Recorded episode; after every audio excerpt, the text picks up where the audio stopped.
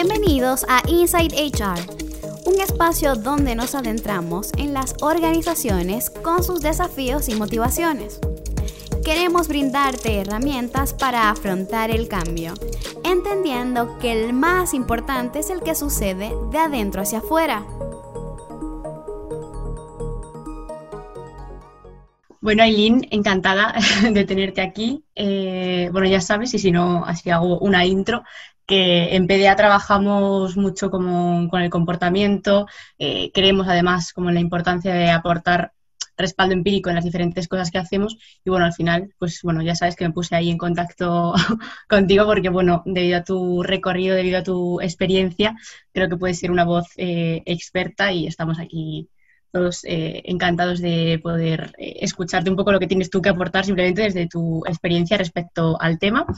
Eh, te he buscado ahí, voy a hacer una mini bio tuya y ahora tú amplías lo que veas necesarios.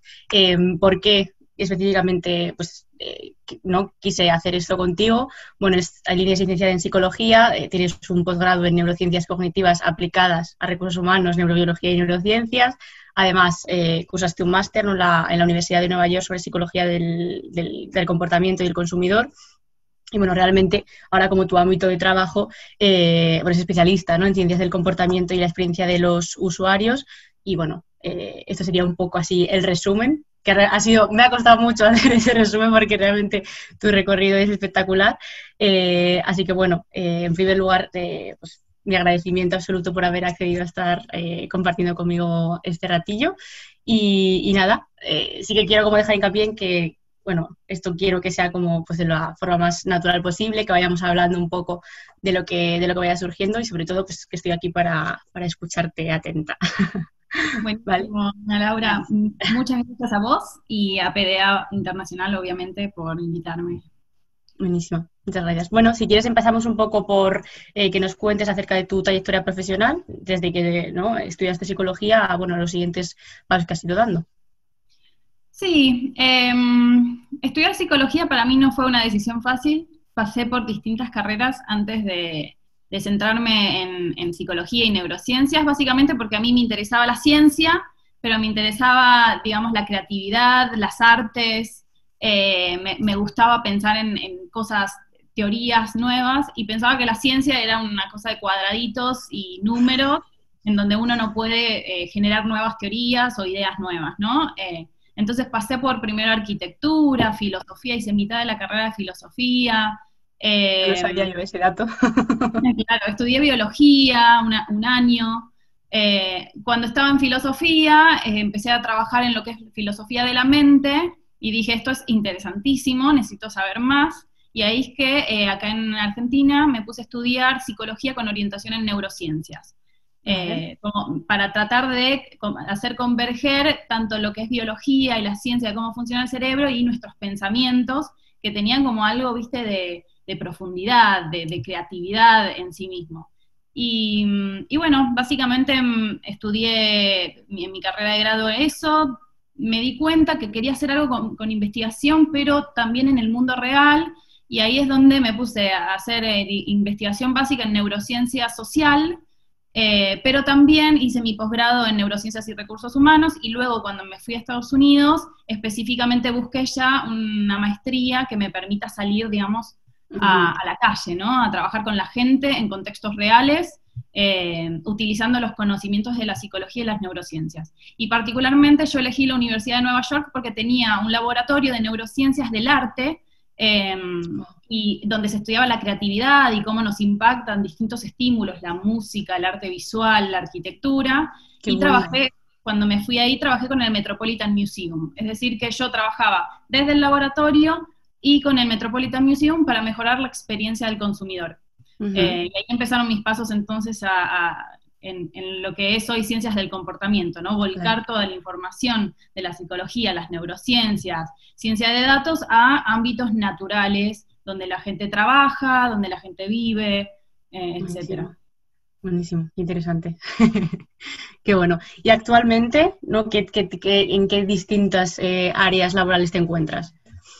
Y actualmente yo tengo mi propia consultora eh, y en ella lo que hacemos es eso, es trabajar eh, desde el conocimiento y los fundamentos de las neurociencias y la psicología, tanto en eh, política pública, para diseñar políticas públicas que estén adaptadas a la gente, que la gente las pueda realizar y las pueda entender, o también organizaciones para mejorar, por ejemplo, em, la adaptación a nuevos aprendizajes. Ahora que eh, la pandemia nos hizo a todos revisar nuestras formas de trabajar, estoy trabajando con una multinacional viendo cómo hacer para que la gente eh, no solo aprenda cosas nuevas, sino que tenga un, lo que se llama el growth mindset, una, una, un modelo mental de seguir aprendiendo todo el tiempo y saber aplicarlo al día a día.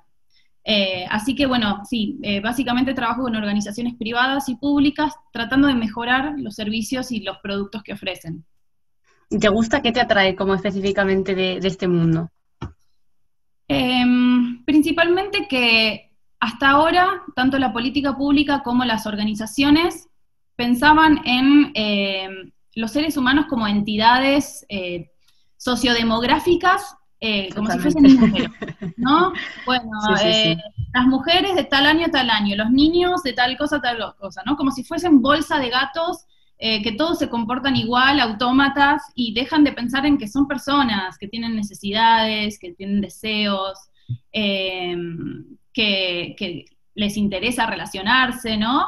entonces ahí entro yo a decir, bueno, veamos, pongámonos del lado de las personas, y tratamos de entender qué pasa en la complejidad del ser humano, porque eso es otra cosa. Em, se estudia al ser humano de una manera unidimensional. Eh, se les hace encuestas de preguntas sin, sin pensar qué hay detrás, cuál es la que subyace totalmente. Claro, si te responde de una manera, tiene que ver con lo que la persona piensa, tiene que ver con lo que hace, tiene que ver con quién está del otro lado, entonces la persona quiere responder para satisfacer los deseos del que está del otro lado. Digamos, el ser humano es muy complejo y es muy, está muy afectado por el medio ambiente, por el contexto en el que está. Eh, entonces, tener en cuenta todos esos, digamos, puntos de contacto eh, hace que uno pueda entender mejor qué es lo que busca la persona y darle servicios y productos que realmente satisfagan a esa persona, ¿no? Y que, que los ayuden a vivir mejor, vivir más cómodamente. Por supuesto, no, porque al final yo creo que, bien sea desde el ámbito privado, cuando creamos un producto, cuando creamos un servicio, bien sea al crear políticas públicas, si únicamente nos centramos, bueno, en, lo que nos puede decir, pero no vamos, no vamos más allá, no vemos como, ¿por qué esta persona está comportando así, se está comportando así? Al final el comportamiento para mí es como bueno, sí, evidentemente una parte del ser humano, pero el por qué yo me comporto así, ¿qué estoy buscando con esto? ¿no? ¿Qué, necesidad estoy queriendo satisfacer? Y al final, como si no incidimos en esa parte, no sé, para mí están como mal enfocadas precisamente ya desde las políticas públicas, si no, si no se hace este estudio, si no, se centra, no nos centramos en esto, no sé qué sentido tiene, ¿no? O cuando eh, yo estoy segura, ¿no? Que muchas de las eh, de creaciones de, nuevos productos o de nuevos servicios pueden llegar a fallar incluso porque no se está haciendo como un estudio real de, de, lo que desea ¿no? El, consumidor, no solamente lo que nos está mostrando, sino lo que desea, lo que, lo que subyace. Tal cual, de hecho, fíjate, em, ahora con el advenimiento ¿no? de, con más fuerza del movimiento del feminismo, las organizaciones privadas que apuntaban a una mujer, eh, digamos, ideal, eh, princesita, color rosa, y seguían, digamos, en los últimos años siguen habiendo empresas que se comunican con esa persona ficticia y el, y el conjunto de la diversidad de las mujeres ya no tenemos ganas de que nos hablen de esa manera. Y ahí te das cuenta cuando la organización no está, no está preguntándole a, las personas qué es lo que necesitan. Se está representando en su cabeza algo que no es.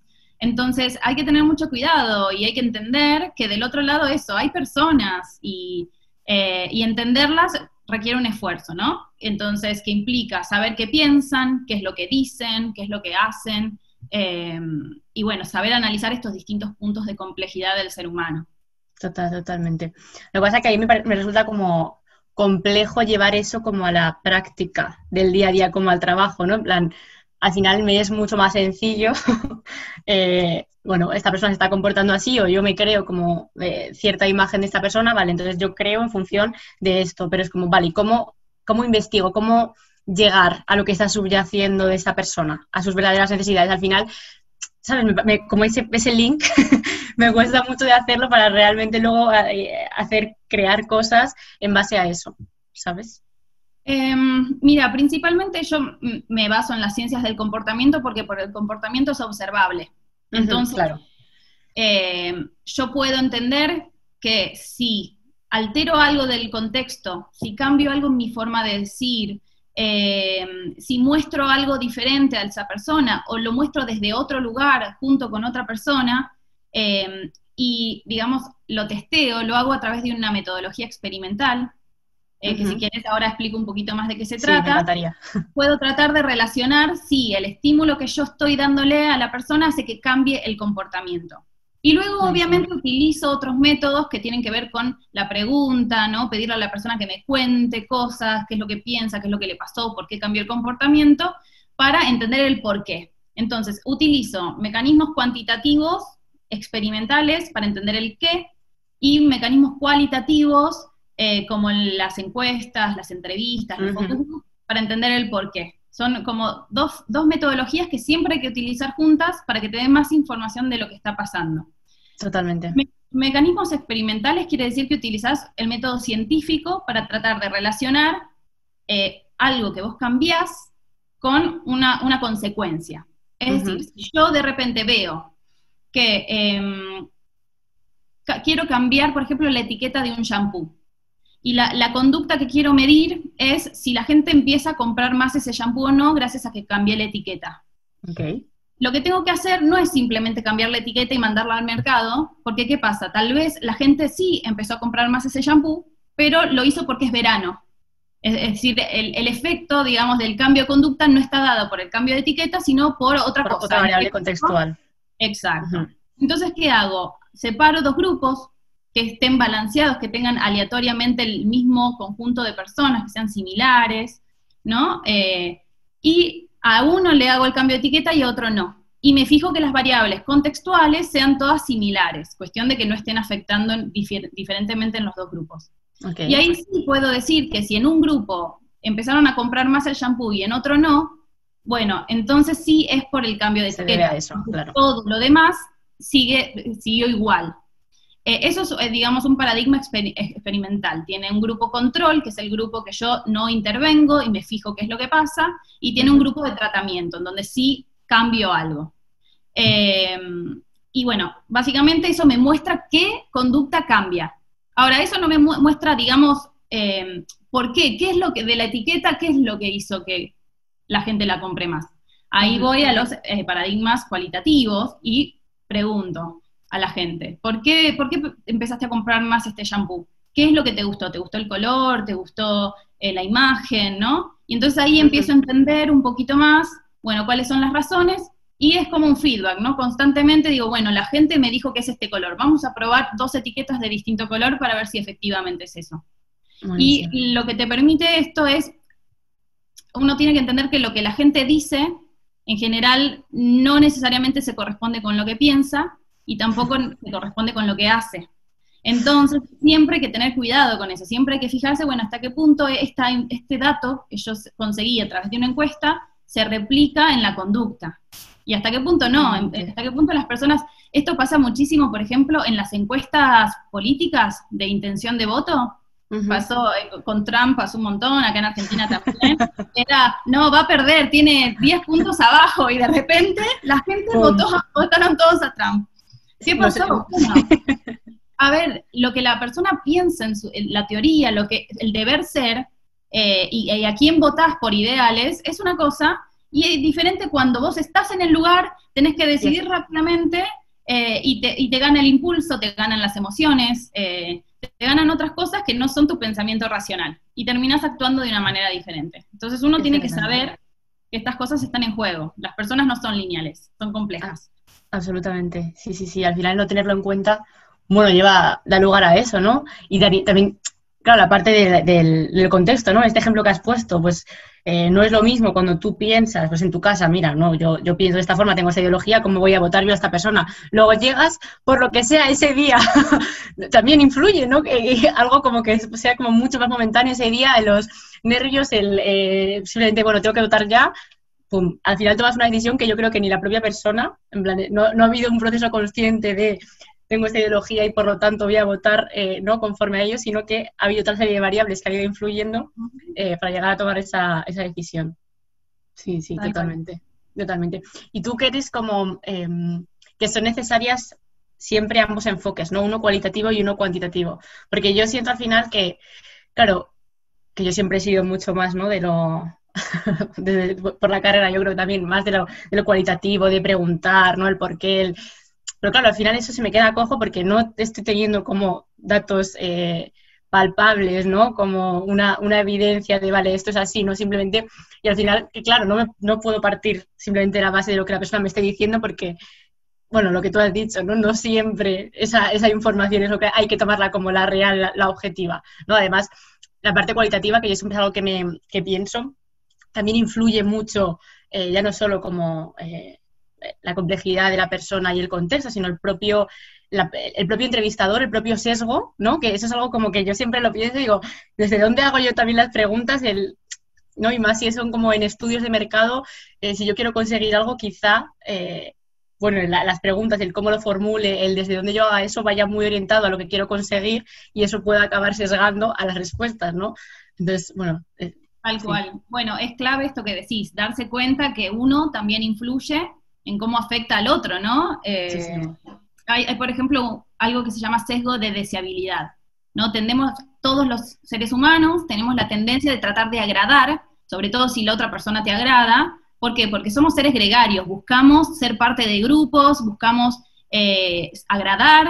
Eh, entonces, si el entrevistador hace ciertas preguntas que ah, pueden estar un poco tendenciadas hacia un lado o hacia otro, y la persona que responde va a caer, digamos, en este sesgo y va a tratar de responder lo que espera que respondan, ¿no? O lo mismo en función de la identidad. Tal vez la persona considera que quiere, quiere ser vista de una manera determinada, eh, y por lo tanto te va a responder eh, de manera congruente a, esa imagen que tiene ideal de sí mismo, pero no a, la, digamos, a quién es realmente. Entonces, lo que, lo que la persona piensa y hace en privado no va a ser lo mismo que lo que hace en público. Eh, y hay que tener, bueno, hay que saber que eso sucede. Por eso para mí, y en esto sí soy como, estoy bastante segura al respecto. En general, los, las personas que apoyan los paradigmas cualitativos son muy fuertes, como no, bueno, lo cuantitativo no es como no, permite ver a la persona en, su humanidad, eh, no, no, te cuentan la realidad, es, positivista, ¿no? Se, lo, ven como algo, digamos, de otra ideología, y quienes están dentro del paradigma cuantitativo te dicen, bueno, estos que eh, nada, se creen que haciendo una entrevista saben todo, no, entienden de la ciencia, eh, y me parece que no es así, digamos. Ambos tipos de metodología te ayudan a ver cosas diferentes y lo más interesante es, bueno, es tratar de unirlas, es cuando estudias un fenómeno, tener estos distintos puntos eh, de información, porque el paradigma cuantitativo tiene sus limitaciones, no, te permite entender en profundidad qué, proceso mental pasó la persona, eh, y el paradigma cualitativo no te permite ver a gran escala si esto se reproduce en muchas personas. Eh, entonces sí, es esencial hacer ese juego entre ambos, ambos tipos de metodología. Y recordar que es eso, es digamos, del otro lado estamos personas con nuestras propias limitaciones, tratando de entender a otras con herramientas, ¿no? Que te permiten ver una parte de, de lo que es la complejidad del prójimo. Entonces, hay que tener mucho cuidado al generalizar. Es importante generalizar porque si no, no podríamos eh, establecer, claro, ningún tipo de patrones ni... Exacto. No podríamos predecir nada del, medio ambiente y sabemos que con cierta probabilidad lo que decimos puede ayudarnos a predecirlo. Eh, sin embargo, siempre hay que, hay que tener ojo crítico, digamos, ¿no? saber que uno no es infalible y las metodologías no son infalibles. Tampoco, totalmente. Em, y en tu caso, ¿por qué están? Porque, bueno, no sé si aquí lo hemos comentado, desde luego, eh, como la vez anterior que hablamos, como que tú eh, trabajas como activamente en la búsqueda de una evidencia empírica, ¿no? A través de quizá tu trabajo en la investigación. ¿Por qué es tan importante eso eh, específicamente en el trabajo con las personas, por ejemplo, dentro de una organización? Mira, en general en las organizaciones siempre se ha priorizado la intuición. Siempre eh, es la persona con más experiencia o la persona con más títulos, eh, digamos, eh, sí, que, mejor se expresa, la que dice, vamos por este lado, yo tengo una corazonada, vamos por este lado. Y luego nunca se mide. Es decir, que no hay evidencia de si funcionó o no funcionó esa intuición.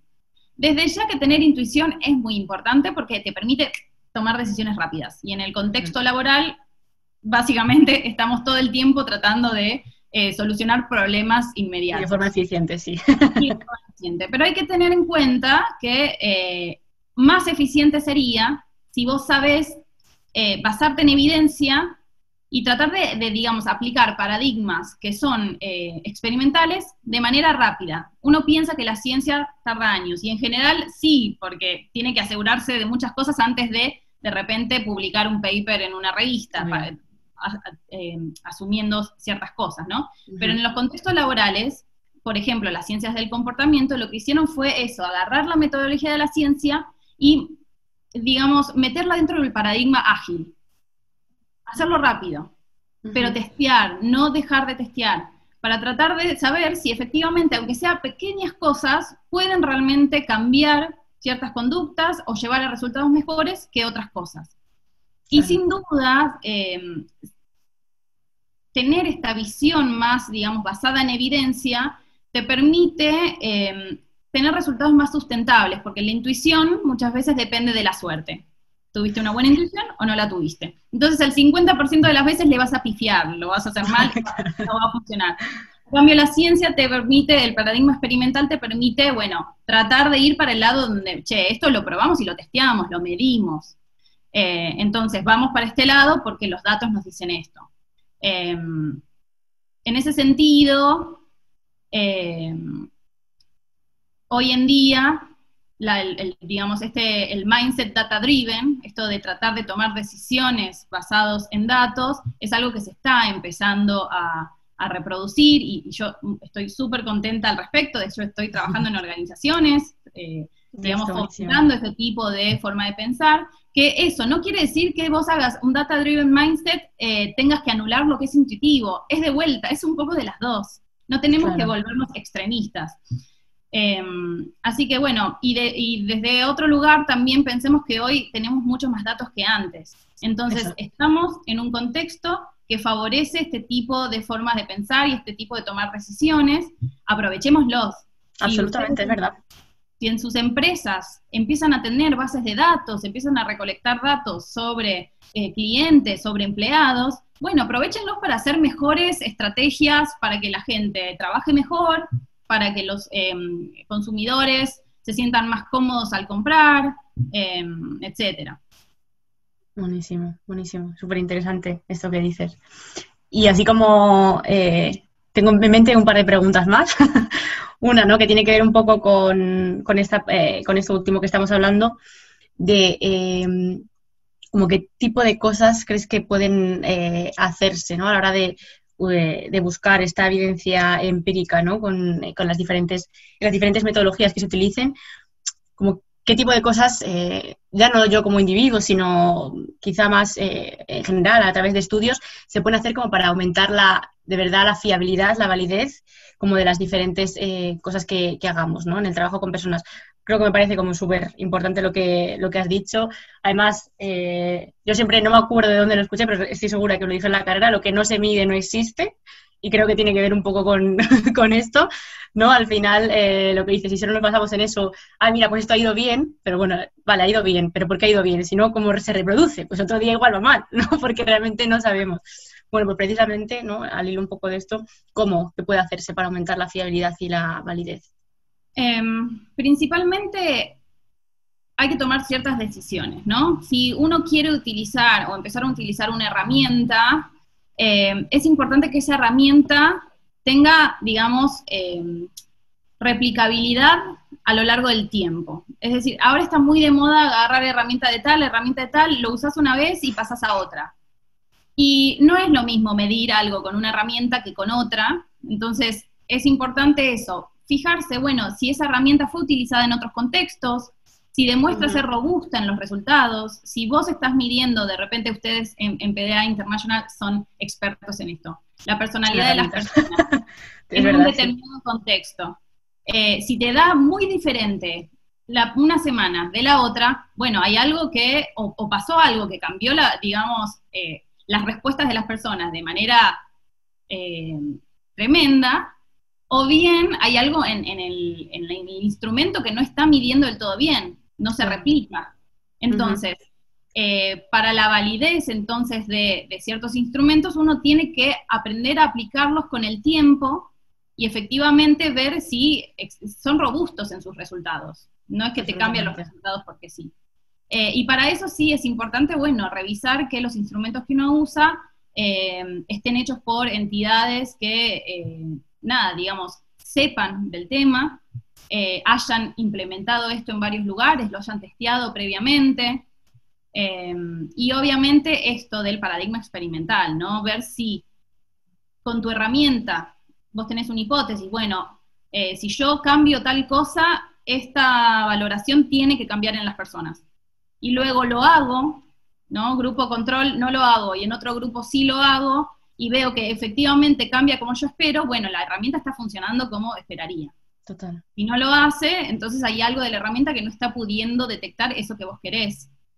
Eh, para las organizaciones tal vez esto que estoy diciendo es muy complejo, ¿no? Pero es simplemente eso, verificar que efectivamente sea algo que se está utilizando justo. Se haya utilizado en distintos ámbitos, que eh, digamos haya evidencia científica de que se testió de esa manera, ¿no? Totalmente. Eh, y, bueno, en general la comunidad científica habla de ciertas herramientas, cuando sale una herramienta nueva está bueno utilizarla, pero eso, tener ojo crítico y decir, fijémonos si realmente eh, lo que me muestra es lo que yo pienso que me está mostrando, ¿no?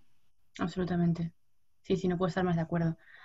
Y bueno, y por último, eh, es simplemente una, a ver cómo has vivido tú el, cambio, ¿no? En esta época de pandemia mundial, ¿no? Todo, el, antes y el después, ¿no? Del trabajo que estabas haciendo, porque me da la sensación de que al final muchas de las cosas que estás haciendo, ¿no? Por ejemplo, el, sobre todo cuando centras en la parte cuantitativa que estudias a un grupo control ¿no? y al grupo experimental, ¿cómo haces esto en lo digital? Decir, me parece complejo porque igual el pasar herramientas, encuestas, el eh, hacer focus group, el entrevistarte con personas, bueno, mira, esta, por ejemplo, esto donde estamos haciendo nosotros ahora este podcast, al final tenemos herramientas digitales que podemos, ¿no? Pero no sé si has notado eh, como, eh, bueno, así algunas dificultades en, en este sentido.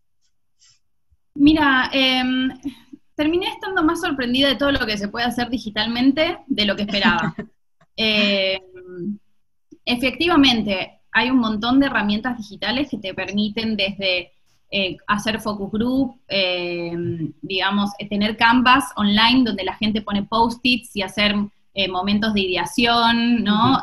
armar diagramas en grupo, con lo cual toda la parte cualitativa no, no, no me vi dificultada, eh, y en la parte cuantitativa, ahí sí, eh, todos lo que son experimentos que yo venía haciendo pasaron a ser experimentos online, donde de vuelta, eh, los métodos como por ejemplo separar nuestro target, nuestra población target en distintos grupos aleatorizados, eso lo podemos hacer porque mm, podemos acceder a ciertos datos de las personas y con eh, la dirección de IP de las computadoras o con los mails podemos saber que, bueno, no, no se está repitiendo las personas en los distintos grupos, con lo cual en ese sentido bastante bien, pero luego todas las intervenciones se hacen a través de lo digital. Eh, y ahí de vuelta, cuando queremos observar la conducta, ya no podemos observar la conducta desde este lugar de y tuvimos que buscar, eh, bueno, qué otras cosas evaluar. Por ejemplo, intención de conducta. Se le pregunta a la persona, eh, ahora que viste este mensaje o ahora que te enteraste de esto nuevo, ¿cambiarías tu conducta? ¿Lo harías diferente?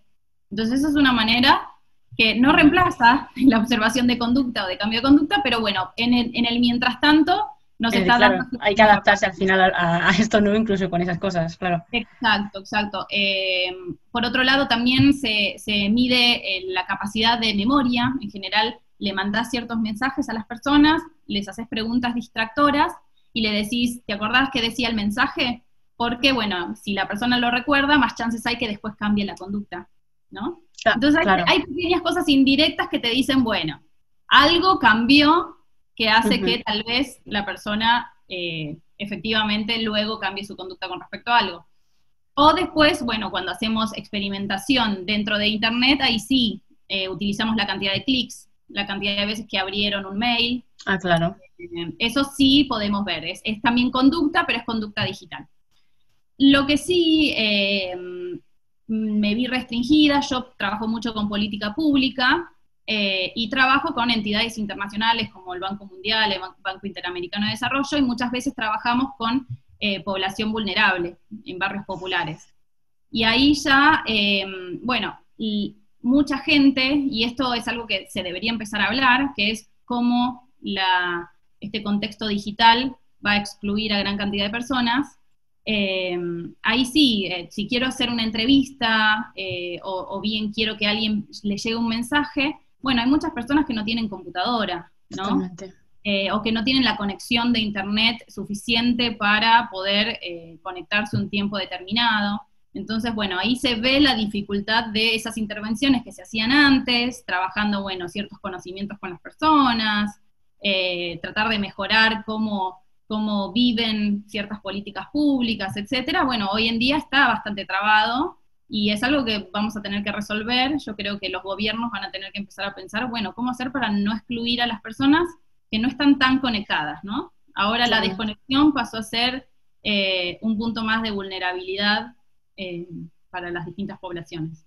Absolutamente. Es verdad, es algo que no pensamos, ahora estamos como que bien, hemos conseguido adaptarnos a lo digital, ¿no? En todos los, no solamente en ámbitos de política pública, en ámbitos de educación, en general todo, ¿no? A nivel de, bueno, todo, todo mi alrededor, ¿no? Que, que todo nuestro alrededor que ha ido cambiando, es como, qué bien que podemos contar pues con lo digital. Pero no nos paramos a pensar en plan, no, es que eh, hay una dificultad de acceso a ese tipo de recursos, en plan, ojalá, ¿no? Todos pudiéramos contar como con eso de base, pero no es así. Entonces, en este tipo de cosas, como por ejemplo el ámbito educativo, eh, yo también pues, lo tengo en cuenta, ¿no? Ahora que todo ha pasado a, ser formato online, formato virtual, ¿qué ocurre, ¿no? Con aquellas personas que no tienen como ese medio, cómo acceden. Al final es supeditarlo todo a tener una, una tecnología en casa, bueno, creo que es un lujo realmente que no, que no todos pueden permitirse. Tal cual, tal cual.